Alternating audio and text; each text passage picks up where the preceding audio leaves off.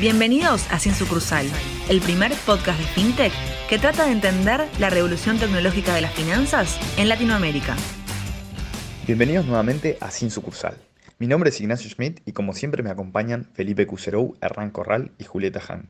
Y en la edición de hoy tenemos la primera parte del mano a mano con Leonardo Rubinstein. Leonardo es ingeniero industrial de ITBA y CEO de ANC, la nueva app fintech del Banco Itaú. Previo a esto, se desempeñó como CEO de OLX para Asia, América Latina, el Medio Oeste y África. Y también fue CMO de Bostu, que llegó a ser una de las empresas de juegos sociales más grandes del mundo. Bienvenido, Leonardo Rubinstein. ¿Cómo estás, Leonardo? ¿Cómo te dicen antes que nada? ¿Leo? Me dicen Leo, me dicen Leo. Muchas gracias por la invitación, un gusto estar con ustedes. Buenísimo. No, muchas gracias a, a vos por participar. Recién, sabes que recién cuando, cuando contábamos un poco tu, tu, historia, tu, carrera, por decirlo de alguna forma, eh, vimos que, tu trabajo anterior en, en OLX fuiste CEO para, para Asia, para Medio Oriente, para África, Latinoamérica, con, oficinas en países con culturas muy diferentes, como India, Alemania, Argentina, Sudáfrica. Y, nosotros en general arrancamos con una pregunta para romper el hielo y la que se nos, se nos ocurrió un poco para este caso es, ¿Cuál fue el shock cultural más grande que tuviste y que recuerdes trabajando?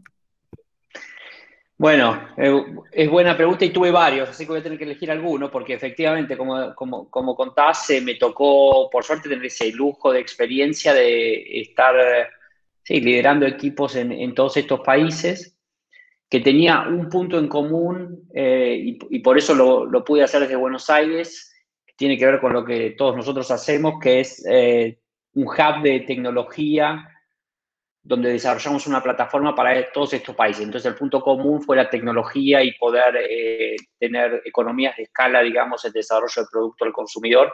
Y por eso a mí me tocó desde, desde Buenos Aires y con un hub en Buenos Aires eh, liderar todos esos países. Pero yendo a tu pregunta, eh, si quieres, bueno, digamos, uno muy personal desde ya era cuando, cuando me tocaba viajar a India, que por suerte pude ir varias veces.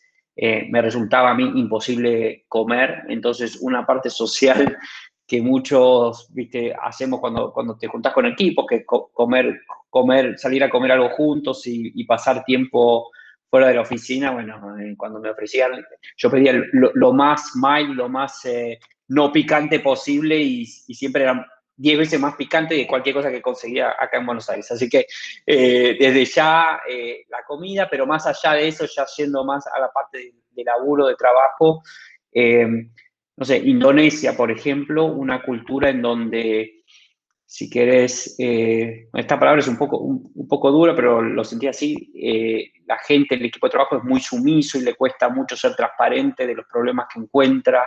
Eh, y entonces se te, se te, complica, digamos, al final trabajar como uno le gusta, que es con, con, la verdad, con transparencia para resolver los problemas, y gente que está ¿viste? muy retraída, quizás por, obviamente, su, su, forma de vida y su cultura de tantos años. Así que esos desafíos todo el tiempo los tenías, y, en particular me acuerdo de este de Indonesia, en donde hacer que la gente, digamos, como dicen en inglés, speak up, ¿no? que, hable, que hable de lo que le pasa, era, era un terrible desafío y por lo tanto difícil llevar el, negocio también. Eh, pero bueno, encantado de, haber estado expuesto a tantas, tantas otras. Después tengo historias, bueno, en, en Dubái, eh, en África, Sudáfrica, pero también en, Nigeria, en Kenia. Eh, pero bueno, nos llevaría todo, todo, todo, todo la hora, así que me, freno ahí. Hay que meter un, podcast especial para esto, un capítulo para esto. Sí, sí, tengo uno de antropología social después, cualquier cosa. Sí, sí, sí. sí. Ahora, eh, charlando un poco más de, tu carrera y, de dónde venís, vemos, vemos que, no venís del mundo financiero. ¿Querés, contarnos un poco de vos, cómo llegaste a, a ANC y, qué te hizo migrar a, esta nueva industria? Sí, eh, dale, encantado. Mirá, yo soy un ingeniero industrial que sí tuve, si querés, la mitad de mi vida laboral hasta ahora en, un mundo más offline que tuvo algún vínculo con lo financiero, fui consultor de, empresas de estrategia en BCG, viví tres años en Estados Unidos, en Chicago, siendo trader de futuros, ¿vieron esa, esa gente que uno ve gritando en un piso para comprar y vender? Bueno, a mí me tocó hacerlo, pero desde una computadora, cuando ya era todo electrónico. Pero tuve ese, si querés, approach a, a servicios financieros. Después me tocó a mi vuelta a Argentina trabajar en private equity, en estas compañías que compran y venden empresas, y ahí de alguna manera tiene, tiene un costado financiero, pero en algún momento, y es algo que yo siempre quería desde casi desde que empecé a trabajar y a estudiar, salté a eh, una compañía de desarrollo de juegos sociales. Algunos habrán escuchado, eh, se llamó Bostu, no existe más, y hacíamos juegos sociales, no tanto para mobile al principio, pero eh, era para juegos que corrían en, en, plataformas de redes sociales y en particular esto en Orkut en Brasil. Antes que Facebook haga el takeover y tome todo el mundo, quedaban pocos países donde Orcuchi, como le dicen los, los brasileros, todavía funcionaba, Brasil e India. Y ahí esta compañía Bostu, de la cual yo, yo fui parte, encontró ese nicho de, de, desarrollar juegos sociales para ahí. Y esa fue mi primer, si crees, experiencia de gerenciar equipos de producto de tecnología y diseño. Y me tocó entrar de lleno en una industria súper súper divertida, muy ágil, muy dinámica, con ¿viste, releases y deploys todas las semanas.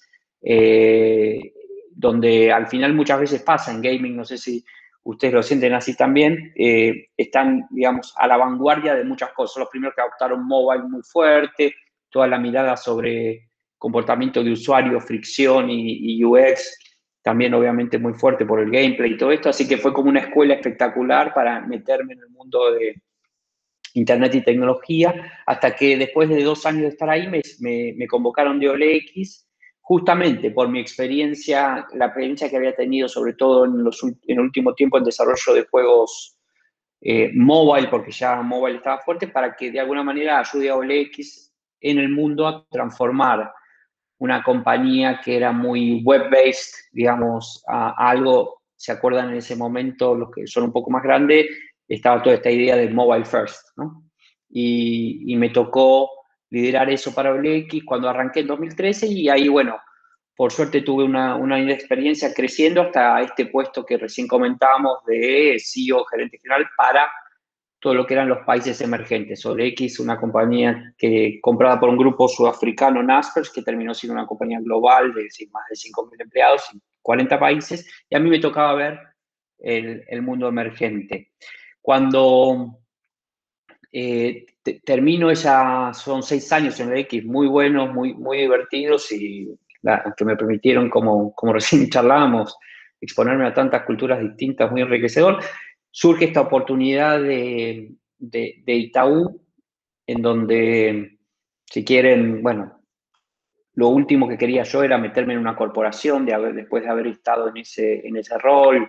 Me tocó liderar, como les decía, 2.500 personas en, en 20 países y meterme en una corporación después de haber tenido un rol tan entrepreneurial, porque así es como funcionábamos en, en OLEC y tan, con tanta autonomía, no, no, era mi idea. Así que en principio con bastante escepticismo eh, fui a escuchar la propuesta, pero después me pareció espectacular lo que estaban pensando. Bueno, eh, acá está eh, Hernán con Naranja X, que de alguna manera es un modelo parecido, en donde el banco decide, el banco en Brasil, digamos, banco privado más grande de Latinoamérica, decide entrar al mundo fintech en Argentina, pero de una manera que a mí me pareció muy inteligente, que es decir, che, si queremos realmente mirar el problema de los servicios financieros con una lente en tecnología, en producto y en diseño, bueno, recreemos el ecosistema que nos permita traer el talento que requiere ese desafío. Y por eso buscan personas, y, el primero fui yo para, para, liderar el equipo, que no necesariamente, y ahora cierro con, con tu pregunta, vengan de servicios financieros, que no tengan el mindset de, del, del, banco o del negocio tradicional, sino que le puedan tener una mirada súper fresca al problema y que además, obviamente, tengan esta mirada de consumer product o, productos al consumidor y, y primero la tecnología como, como modo de resolver los problemas de los usuarios. Bueno, interesantísima la carrera que, tuviste y se nota que, lo disfrutaste mucho, incluso te divertiste. Em, y, eso para traer un trabajo me parece que es espectacular. Eh, y también nos hiciste una mini intro a ANC y que está relacionada al Banco Itaú, pero queríamos ir un pasito más atrás y preguntarte qué significa ANC y si sabes por qué eligieron ese nombre. Bueno, gracias por la pregunta, Julieta, porque sí, lo, elegí yo con ayuda de un amigo que, está en el, mundo de la publicidad, Gastón Vigio. Y bueno, me, da el pie para contarte el nombre, pero después para eh, contarte un poco más de, de ANC y fréneme porque me entusiasmo mucho. Pero el nombre básicamente surge de nuestra idea de simplificar las finanzas, de hacer un mundo financiero más simple. Y dijimos, bueno, como no queremos ser un follower, no nos vamos a llamar algo bank, eh, pero sí vamos a agarrar la palabra bank, sacarle la B larga y quedarnos con ANC. Y así fue como, como surgió. Nos pareció además divertido que sea un nombre corto eh, y lo pudimos, lo, pudimos registrar y, lo adoptamos enseguida. Y, si, y cuando me des el pie, te, cuento un poco más de, de ANC y cómo surge la idea. Sí, ahí justamente a lo siguiente que queríamos preguntarte era un poco que, nos, que nos comentes cuál es la propuesta de banca al mercado, ¿no? O sea, qué problema vienen a resolver, que nos cuentes un poco porque traen un modelo bastante innovador. Eh, ¿Nos podrás ahí eh, iluminar en esto? Dale, Hernán, sí. Em, te cuento, cuando me convoca Itaú para este proyecto, una de las primeras cosas que les dije y coincidíamos juntos es que para lanzar una nueva fintech en 2020, bueno, era, importante buscar algún pain point, algún, algún problema de los usuarios a resolver que, no haya sido abarcado ya por las tantas y muy buenas fintechs que surgieron en los últimos años en Argentina y en Latinoamérica. Entonces, el, desafío era poder traer una propuesta que, que, venga a ocupar, como les decía, un lugar distinto. Y nosotros eh, entendimos que un banco digital, por ejemplo, más allá de que ya había muy buenos, muy buenos en, Latinoamérica y que ya han tenido, han tenido tiempo, quizás nos, nos quedaba a medio camino, en el sentido que ya había, primero, buena oferta, de nuevo, insisto, pero además creemos que hay, creemos que hay una cantidad de usuarios que además cada vez son más, gracias a las fintechs que surgieron en los últimos tiempos, que ya están en el sistema financiero de alguna manera, que ya son consumidores de productos de servicio financiero, pero que sí necesitan, y sobre todo aquellos que quizás tienen como, como proveedores de servicios financieros a los bancos tradicionales, una manera más simple, más intuitiva, más inteligente de utilizar lo que ya tienen, que no necesariamente necesitan una tarjeta más, un préstamo más, sino que necesitan de nuevo una manera más simple de usarlo. Y además, en los primeros meses de, trabajo en ANC nos ocupamos de estudiar un poco cuáles creíamos que iban a ser las tendencias en este, en este sector y creo que es muy interesante para, para este podcast comentarlo. Nosotros creemos que la digitalización de la oferta y la distribución, es decir, los productos de servicio financiero pasaron a ser o pueden ser completamente digitales de ya, pero sobre todo la distribución digital desde ya por Internet, por los App Stores es ahora gratuita y masiva, ya no requiere la complejidad de desde ya tener una red de sucursales con todo eso lo que implica en cuanto a capital y complejidad operativa, con lo cual creemos que esta eh, digitalización de, nuevo, de la oferta y la distribución genera una, una, baja de las barreras de entrada a ofrecer productos y servicios financieros tremenda, que permitió, obviamente, más allá de las regulaciones, todo el desarrollo de las fintechs y nuevos bancos digitales. Y eso para los usuarios, desde ya que es buena noticia, más variedad a menor costo, eh, mejor calidad, espectacular. Ahora, con toda esta oferta se empieza a generar también, y en Argentina, donde la oferta ya estaba bastante fragmentada, un pain point que nosotros, una dificultad para los usuarios que nosotros identificamos, que es cómo hago para abarcar el consumo de todos estos servicios financieros que tengo. Vamos a algo bien concreto. En los últimos años ustedes vieron cómo los bancos tradicionales eh, empujaron muchísimo todo lo que son las promociones y los beneficios en sus medios de pago. En mi caso particular, para poner eh, para ilustrarlo con un ejemplo, vengo teniendo distintas cuentas bancarias en los distintos trabajos que estuve, me las fui quedando y demás. Bueno, y al final me quedé con siete tarjetas de crédito, tres de débito, promociones por todo lo que fuera. Tengo esto súper fragmentado y si realmente quiero mantener todo es una complejidad tremenda. Pero además ahora están las fintechs y hay fintechs que quiero usar, que quiero probar, que quiero aprovechar los descuentos. Bueno, ANC viene a solucionar eso diciéndote que ahora te permitimos tener todos tus bancos en una sola app y en nuestro primer paso enviar dinero, por ejemplo, a cualquier eh, banco o billetera del sistema. Entonces, esta idea de tener una plataforma over the top que esté por encima de lo que ya existe, que no, ven, que no busque reemplazarlo, sustituirlo, sino agruparlo, curarlo y utilizarlo de una eh, mejor forma. Si quieren, como Netflix hizo con el contenido de video, como Spotify hizo con la música, estas plataformas que a través de una nueva tecnología como el streaming cambian la forma de consumir cierto producto. Bueno, creemos que en servicios financieros, con las distancias que hay, con los ejemplos que yo di, hay una oportunidad para hacer algo similar. Y así surge la idea de Anki. Nuestro primer paso, como les decía, es este envío de dinero entre personas que creemos hay muchos, mucho sufrimiento a veces cuando tienes que lidiar con los home bankings, con las formas que tenés de acceder, con los passwords que se vencen, con las tarjetas de coordenada en algunos casos, los tokens. Bueno, creemos que tiene que ser más fácil, creemos que hay una forma más fácil de hacerlo, que si podés mandar un video un mensaje por WhatsApp en dos taps en tu teléfono, ¿por qué no podés mandar dinero de una cuenta a otra así de fácil? Y, así, y así arrancamos. Muy claro, Leonardo. Eh, está buenísima la, visión de, producto y qué, es lo que vienen a, solucionar desde ANC. Y ahí, yéndonos un poco más al, punto de vista del negocio, algo que nos preguntábamos y, y te queríamos preguntar, eh, lo que nos puedas contar, es cómo funciona un poco más el modelo de negocio, ¿no? de cómo, por lo menos de ANCO, cómo funciona en el mundo, de cuál es el modelo de negocio de, una fintech que está como parada muy en lo que es open banking. Eh, claro. Y desde dónde monetiza y qué oportunidades hay a futuro, ¿no?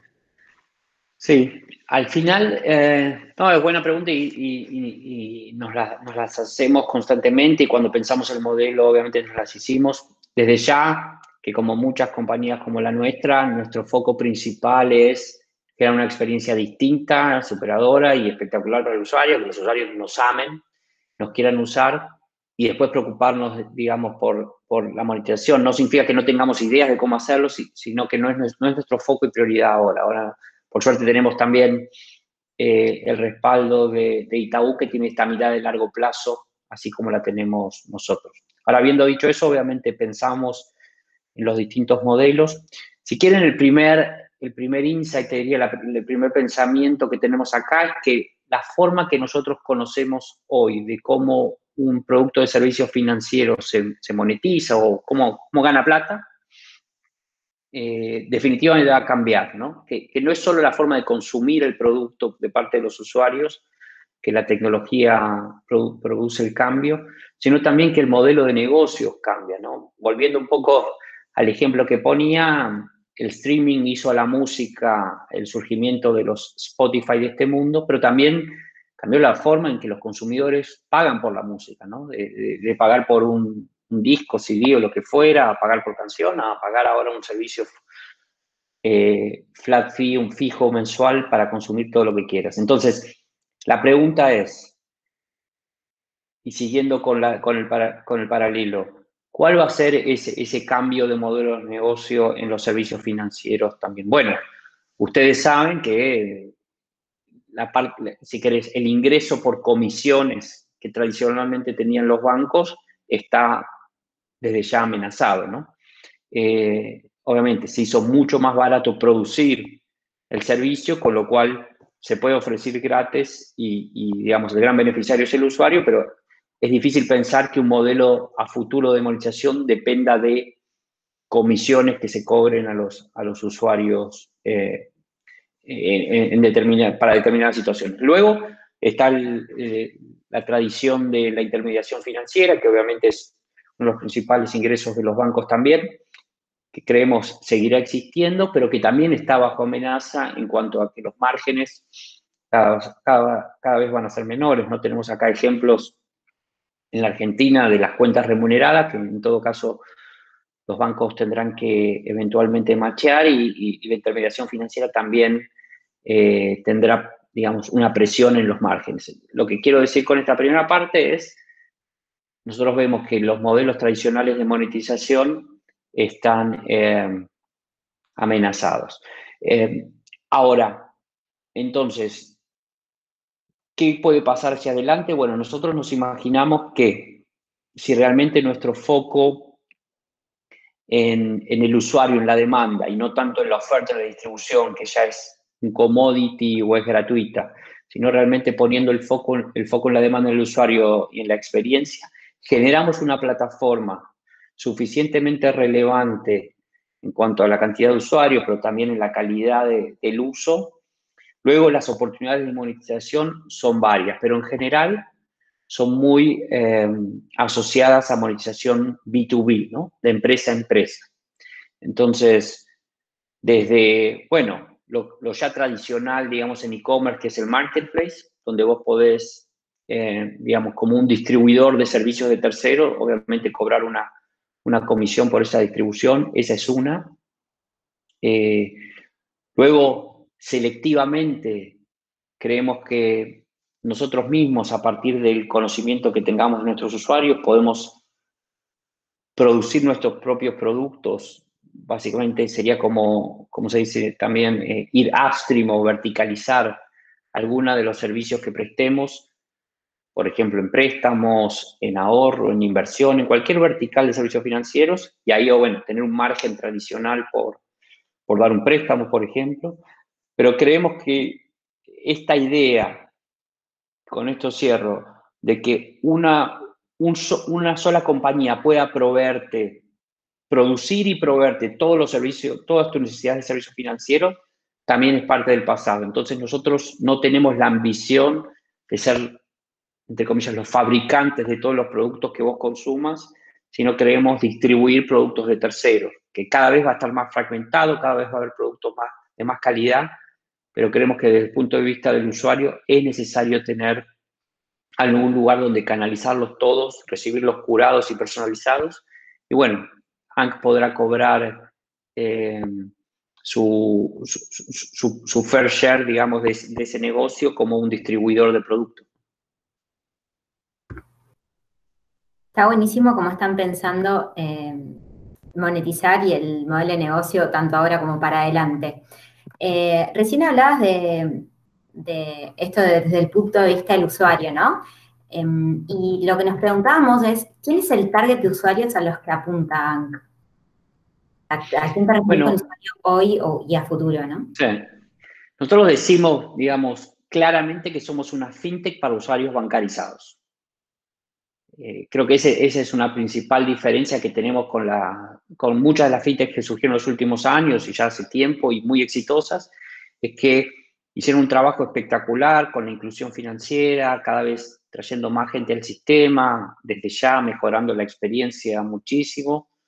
Está espectacular, pero bueno, nosotros venimos a, a ofrecerle una fintech a usuarios que, de nuevo, ya están dentro del sistema y te diría aún más, que son usuarios de eh, los, bancos, digamos, llamémoslo tradicionales de toda la vida, que tienen quizás en general más de un producto de servicio financiero o más de una relación y que van a encontrar en ANCO una forma mucho más, simple, intuitiva, inteligente de utilizar lo que ya tienen. Así que e, ese es nuestro target, son usuarios bancarizados que ya están en el, en el sistema eh, financiero y que buscan una manera más simple de hacer las cosas.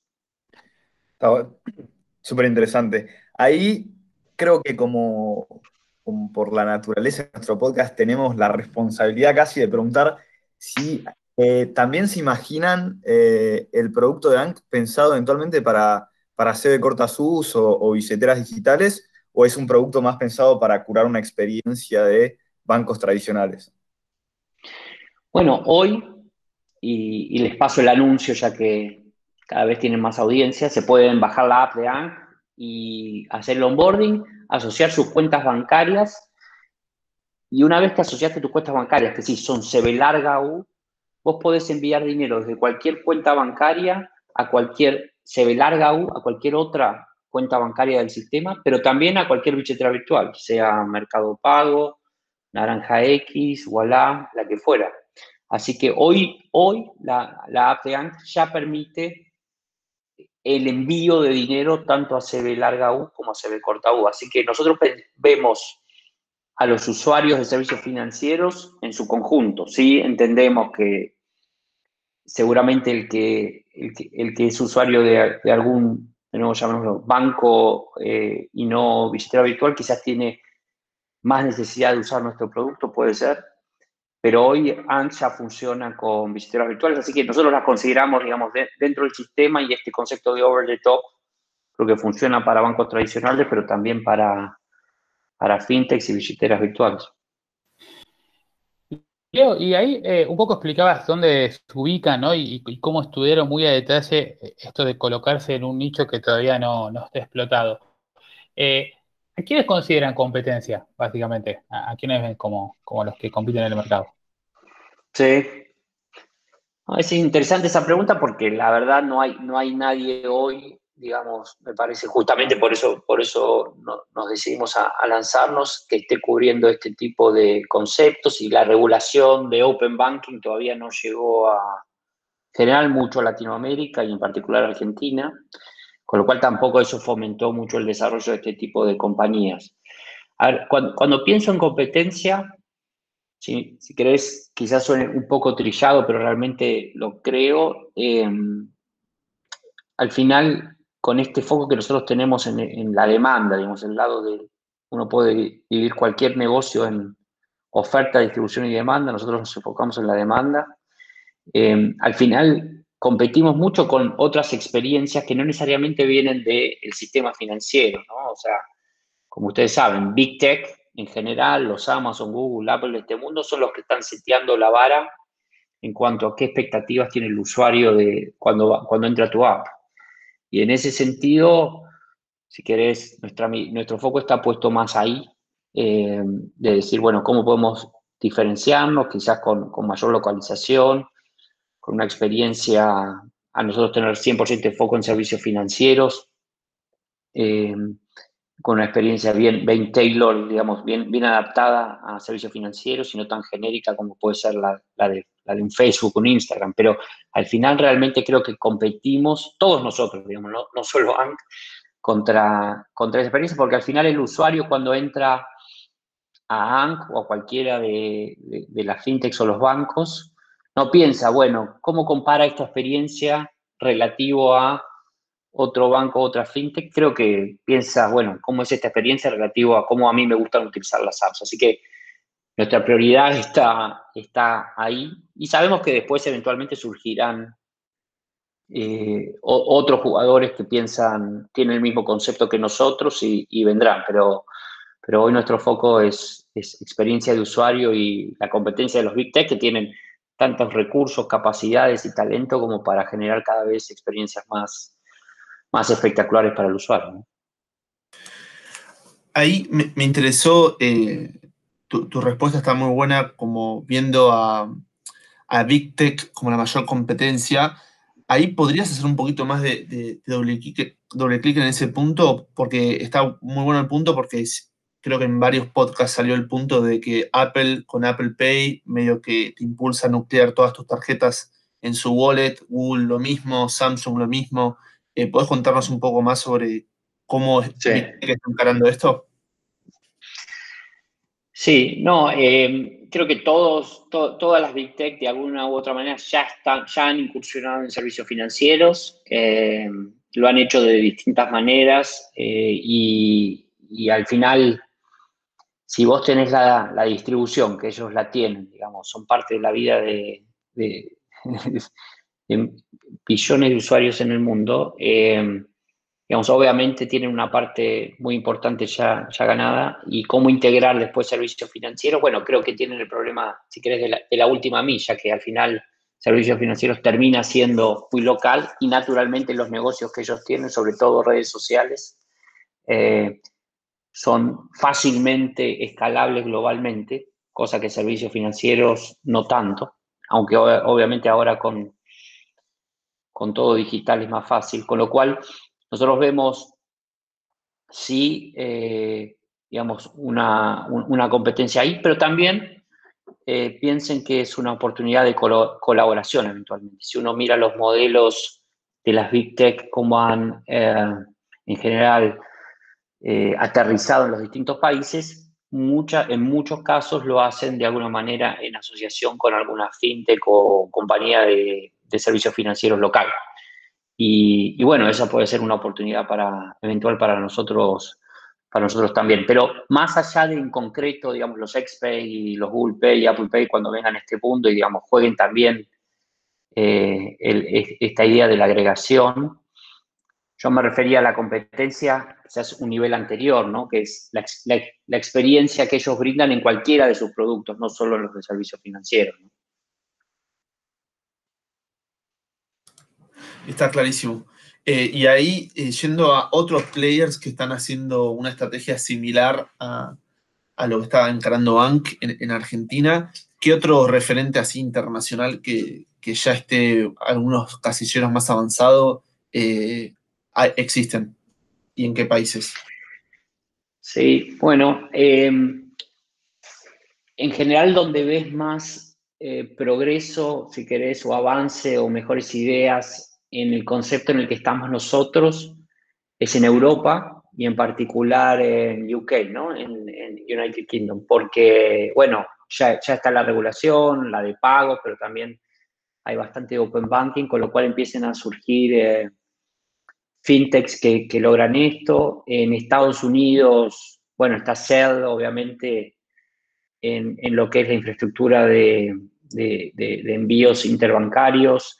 Eh, ni hablar de, digamos, ya yendo específico al primer producto de, de, de que es P2P, todo lo que ha hecho Venmo, la compañía de PayPal, eh, Cash App, la compañía de Square.